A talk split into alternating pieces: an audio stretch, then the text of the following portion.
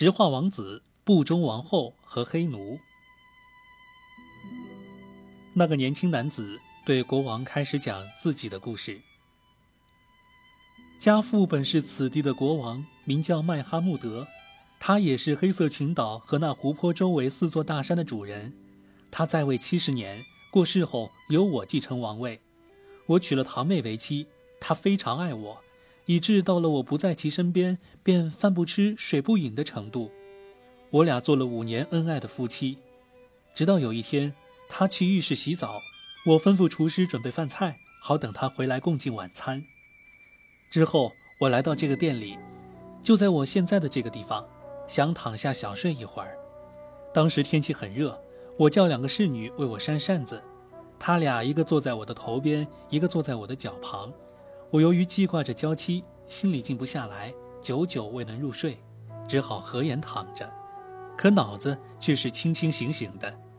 这时，坐在我头边的侍女可能以为我睡着了，便对我脚旁的那位悄声说道。喂，麦搜带，我说咱们主人真是够可怜的，白白浪费自己的青春，摊上这么个不守妇道的坏女人做夫人，真是亏透了，可不是吗？另一个附和着说：“但愿安拉让天下淫妇通通不得好死，像咱们主人这样品行端正、才貌双全的一国之君，怎么能找那个每天不在自己丈夫床上过夜的贱货来做王后呢？”说的是呢，怪只怪主上太糊涂，从来不过问他的事。快闭了你的嘴巴！你先搞清楚，是主上知道他的事而不管不问，还是他让主上蒙在鼓里？告诉你说，那淫妇在酒里做了手脚，主上不是每晚睡前都要与他饮酒作乐吗？他便偷偷在他杯中放了蒙汗药，主上喝了便昏昏沉沉睡死过去，对以后的事全然不知。他哪里能晓得？自己的夫人在他喝了下了药的酒后，又穿上衣服，鬼鬼祟祟地溜出寝宫，直到黎明方回，然后用一种香在他鼻前熏上一熏，他又醒过来了呢。所以啊，你根本怪不着主上，都是阴险恶毒的王后搞的鬼。坐在我脚旁的侍女为我打抱不平，他俩你一言我一语，全被我听了进去。霎时间，我只觉得天昏地暗。简直无法相信自己的耳朵。夜晚来临，我堂妹也洗浴归来，我和他入席，吃了丰盛的晚餐，而后我们像往常那样一边饮酒一边闲谈。聊了一阵之后，我提议喝睡前酒，于是他递给我一杯斟得满满的酒，我趁他不注意，将酒顺着腋下倒掉，却装出和往常一饮而尽的样子，而后倒在床上装睡。过了一会儿。突然听见我妻子恶狠狠地说开了话：“睡你的吧，最好永远别起来。我讨厌你，尤其不愿见到你令人生厌的模样。和你一起生活，真叫我腻烦。”说完，他起身穿上自己最漂亮、最华贵的衣服，熏香打扮，然后带上一把剑，打开宫门，钻进夜色之中。我连忙爬起，尾随而去。他走出王宫，穿过城内的市场区。来到城门下，只见他嘴里咕哝了几句我听不明白的话语，啪嗒啪嗒，几把锁自己掉了下来，大门也吱的一声不拉而开。他疾步向城外走去，我在后面紧紧跟踪，没有被他发觉。前方隐隐绰绰出现了一群土丘，他便放慢脚步，三转两转来到一座城堡前。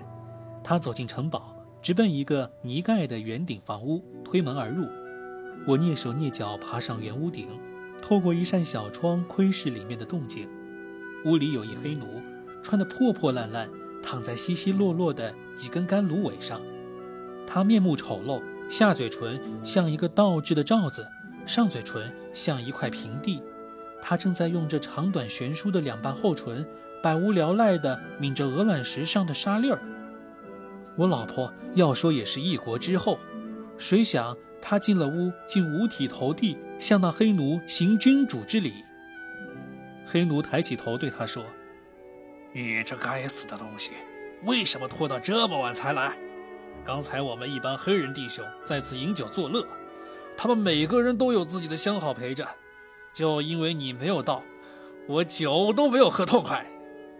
哦，我的主人，我的心上人，你不是不知道我是有夫之妇，我有我的难处。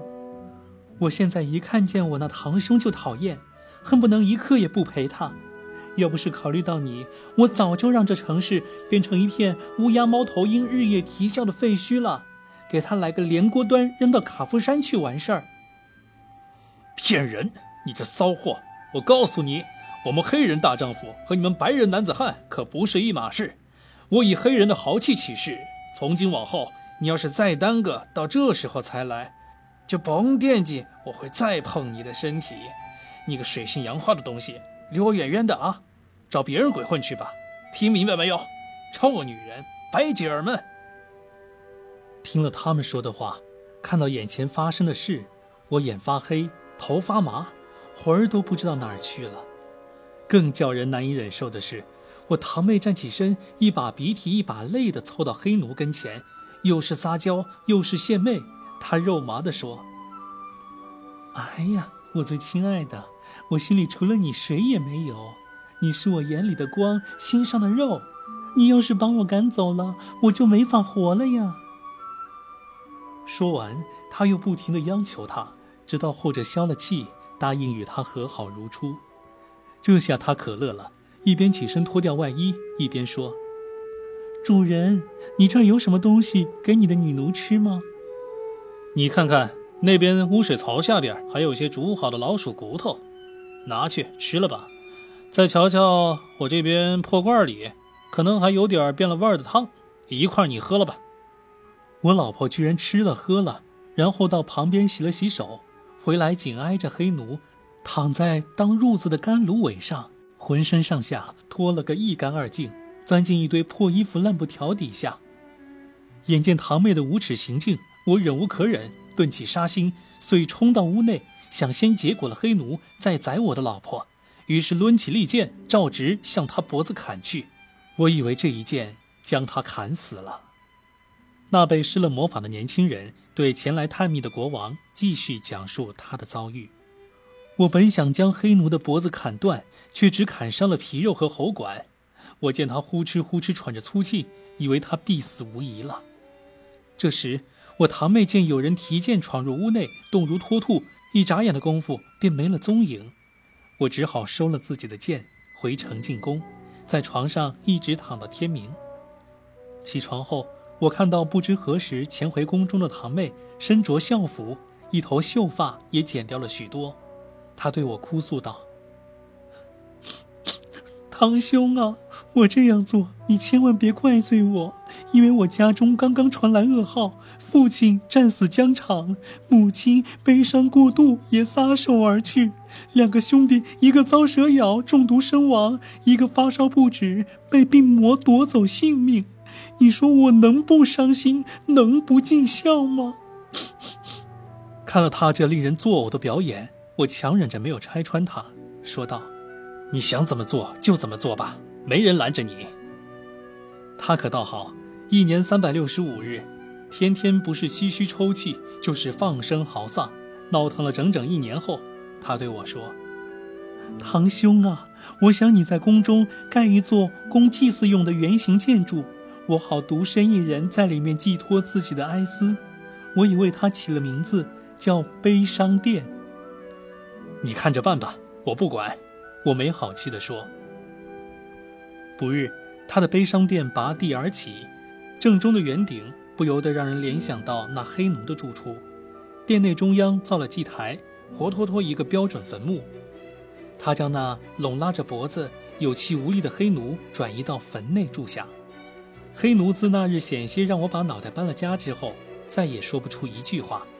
虽说他半死不活，却也能靠些汤食苟延残喘。也许是人们常说的寿数未尽吧。从此，我堂妹黎明即出，日落方回，整天待在悲伤殿里，时而面对黑奴痛哭流涕，时而对他好言相慰，端茶送酒，喂汤喂水，更不在话下。他就这样起早贪黑、不辞辛苦地伺候了他一年的光景，我看在眼里，气在心头，但还是强压怒火，没有发作。有一天，我趁他不注意，跟在他后边进了悲伤殿，看到他一边打自己的耳光，一边抽抽噎噎地吟出下面的诗句：“你这样悄然远去，让我感觉留在世间的多余。”因为我爱的心扉，再不会为你以外的人开启。你若飘到天之涯，请带上我，以求得终生比翼；你若落在海之角，请埋下我，以等待雪中连理。假如你来我坟前，将这痴情女郎的名字记起，我只需轻轻呼唤，我骸骨的呻吟即刻会回答你。我听他吟罢，火冒三丈，再也按捺不住郁积多日的满腔怨恨，唰的抽出宝剑，上前喝道：“你这个荡妇，好端端一段情诗，到你嘴里就成了浪词艳曲，看我今日不杀了你这伤风败俗、荒淫无耻、吃里扒外的东西！”他转过身，先是一愣，恍然悟到是我上次差点要了他姘头的命，望着我举在半空的利剑，他突然双腿直立。嘴中念叨着我听不懂的言语，接着大叫一声：“老天显灵，让我丈夫下半身变成石头。”于是我就变成你现在所见到的样子，站站不起，坐坐不下，死死不了，活活不成。唉，然而堂妹并未就此罢休。她对我的商业繁荣、百姓安居乐业的王国同样施了魔法。过去，四种宗教的教徒在我的国家和睦相处，她把他们通通都变成了鱼。伊斯兰教是白色，拜火教是红色，基督教是蓝色，犹太教是黄色。他还把我统治的四个岛屿变成围着一个湖泊的四座山。更有甚者，这狠毒的女人每天还要折磨我。用皮鞭抽我一百下，只打得我鲜血淋淋、皮开肉绽，然后再给我上半身罩上这件华贵的外衣。说到此处，被施了魔法的年轻人已泣不成声。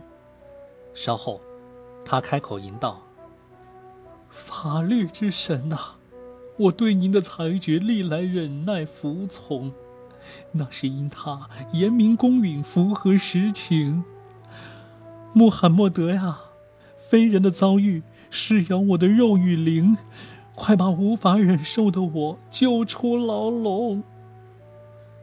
这时，前来探幽的国王看着他说道：“唉，这真是一波未平，一波又起，叫我愁上加愁啊。”少卿，他问道：“你说的这女人，她现在在何处啊？”就在圆顶殿中像坟墓一样的祭台里，他每天每日都与那个卧床不起的黑奴厮守在一起。去的时候一般都在夜里，他先到我这儿，扒掉我的衣服，用皮鞭狠狠抽我一百下。我哭我喊，可我一动不能动，连躲闪的能力都没有啊！等把我折磨够了，他才美滋滋的去同自己的情人相会。这时差不多已经快早晨了。国王听罢，眉头一皱，计上心来，说道：“小伙子，我以安拉的名义发誓，我要为你做一件我自己永记不忘、后人将为我树碑立传的大善事。”说完，他坐到年轻人身边，与他攀谈起来，直到夜幕降临。这时，年轻人告诉国王，他的堂妹快要来了。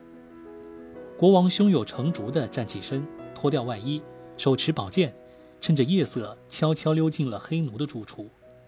他往里一瞧，只见里边蜡台上的蜡烛忽明忽暗，熏香烧高，烟雾缭绕。他直奔黑奴而去，没等后者反应过来，便一剑将其刺死。接着，他背起死沉死沉的尸体，扔入宫中的一口井内。然后，国王又返回原处，穿上黑奴的衣服。把剑顺在自己身边，躺下一动不动。过了一刻，从年轻人所在的店里传来啪啪的皮鞭声。他知道，这是那妖妇像以往每天一样在抽他的堂兄。年轻人呻吟和求饶的声音依稀可闻。哎呦，打的还不够吗？你对我就一点怜悯之心都没有吗？怜悯？你害得我情人半死不活，你对我怜悯了吗？哼！那妖妇凶狠狠地说。待抽足一百鞭子后，他把衣服给他套上，便端着一杯酒和一碗汤来到黑奴这边。前脚一踏进屋，他就如丧考妣的嚎啕大哭起来。我的主人啊，和我说点什么，讲点什么吧。接着他又想起几句诗来：“回避与冷漠，何时方休？深情的付出已经足够。你有意延长离别之途，多少次让我把心伤透。即使你欲惩罚记我者，此刻也该满足了要求。”吟罢，他又声泪俱下的重复道：“我的主人啊，和我说点什么，讲点什么吧。”这时，国王压低嗓音，故意卷起舌头，学着黑奴的腔调，声音微弱的哎呦了两声，之后说了句：“哎呀，哎呀，除了安拉，谁也无能为力。”那妖妇一听心上人开口讲了话。欣喜若狂，大叫一声后，竟激动的晕了过去。少卿他恢复了知觉，说道：“主人啊，也许你说的对。”“呸！你这下流货，你根本不配和我讲话。”国王压低嗓音，又有气无力的说道：“啊，你怎么会这样说呢？”因为你整夜折磨你的丈夫，他又喊又叫，吵得我从晚到早都睡不好觉。你丈夫不是哀求你，就是诅咒你，那声音烦得我要命。要不是这样，我的伤早好了。我就是为这些才不愿搭理你的。原来是这么回事儿啊！如果你允许的话，我现在就去把它放啦。快去快去，早放了，我们早舒坦。遵命，我的主人。说完，他起身出了悲伤殿，来到年轻人那里。他拿了一个碗装满水，然后冲着碗念了咒语，那水立刻像锅里烧沸了水一样，咕嘟咕嘟滚了起来。她将水泼在丈夫下半身的石头上，说：“让我的咒语显灵吧，把你变成原来的样子。”年轻人浑身一颤，顿时恢复原状，双脚站立起来。他为此欢喜异常，说道：“我作证，万物非主，唯有真主，穆罕默德，真主使者。你快滚得远远的，别再回到这儿来，否则我杀了你！”他说完，还凶神恶煞的对着他的脸尖叫一声。年轻人正巴不得呢，急忙离开了他。这个女人又转身回到了黑奴的住处。对着假扮黑奴的国王说道：“你出来吧，我的主人，好让我看看你。”假扮黑奴的国王仍然装作有气无力地说：“啊，不管你做了什么，也只能是治标不治本。我还是没有彻底摆脱烦恼。”亲爱的，那怎样才可治本呢？你把这座城市和四个岛屿上的人都变成了鱼，他们每到深更半夜都把水扬出水面，咒你我不得好死。我听了心烦意乱，身体自然无法康复。你快去解救他们，然后再抓住我的手，把我搀扶起来。说实话，我正觉得伤势有些好转呢。啊，我的主人，这是轻而易举的事。他听过黑奴实际上是国王的话之后，欣喜万分。我以自己的头和眼担保，并且对天发誓，我立即就给你办到。说完，他兴高采烈地起身出宫，一溜小跑来至湖畔，从中取了一些水。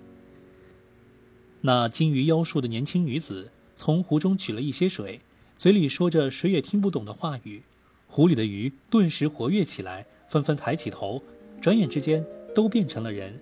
四座大山也还原成了四个岛屿，人们返回家园，重操旧业，城市恢复了过去的生机，市场也恢复了往日的繁荣。那妖妇三步并作两步的赶回国王，也就是他以为的黑奴那里，说道：“亲爱的，快把你高贵的手伸给我，好让我扶你出来呀。”你再离我近点儿。”国王不动声色地说。等女人靠近了些，国王猛地抄起锋利的宝剑，当胸刺去，来了个前心穿后背，紧接着抽回剑，横砍过去。将其身体一分为二，看那位置与当初年轻人重魔之身的肉石交接处丝毫不差。之后，他走出宫外，看到年轻人正站在外面等他。国王走到年轻人面前，对其劫后逢生表示祝贺。年轻人吻了他的手，对他的拔刀相助感恩不尽。国王问他道：“你是留下继续执掌国柄，还是随我回到我的国家呢？”时代之王啊，年轻的国王反问道：“你知道我们两国之间的距离要走多长时间吗？”“两天半的光景啊。”“你如果仍在睡梦中，就请快些醒来吧。你用两天半的时间从贵国走到这里，是因为敝国当时中了魔法。其实，即使一个人一点不偷懒的走，也得走上整整一年呐。”国王啊，我现在也离不开你了，哪怕是一眨眼的功夫。国王听了他的话，心中甚为欢喜，说：“赞美将你恩赐给我的安拉，从今日起，你就是我的儿子了。我这辈子还没有养过儿子呢。”话毕，两人相互拥抱，喜悦之情难以言表。父子二人携手而行，走回王宫。这位曾经中魔的年轻国王告诉他的文武要员，说他将出趟远门去圣地朝拜，他们立刻为他打点行装，将一切所需之物准备妥当。而后他走到老国王面前，希望他在此盘桓数日。无奈老国王离国经年累月，归心似箭。于是年轻的国王挑选了五十名禁军兵士，满载贵重礼物，和老国王一起启程上路。他们马不停蹄，日夜兼程。一整年后，老国王的京城终于遥遥在望。却说老国王的宰相及满朝文武见国君一去年载，杳无音讯，本已彻底绝望。如今闻报国王已至城外，皆大喜过望，忙出城迎驾。众人五体投地，行君臣之礼，接着齐声欢呼，恭贺国王平安归来。国王进宫入座。将那年轻人的故事原原本本告诉宰相，后者听后恭喜如今的王子此番有惊无险。一切安定下来之后，国王下旨犒赏百官，广施天下。他没有忘记把神奇的彩鱼拿来进贡的老渔夫，于是吩咐宰相召这位由他起因而使众魔之国的居民摆脱灾难的老人进宫。老渔夫被带来后，国王赏了他衣袍，并问他家境如何，可有子女。当他听说老渔夫膝下有二女一男时，决定自己娶其中一女为后，另一女嫁给王子为妃。至于老渔夫的儿子，则召进宫中任职，官封司库。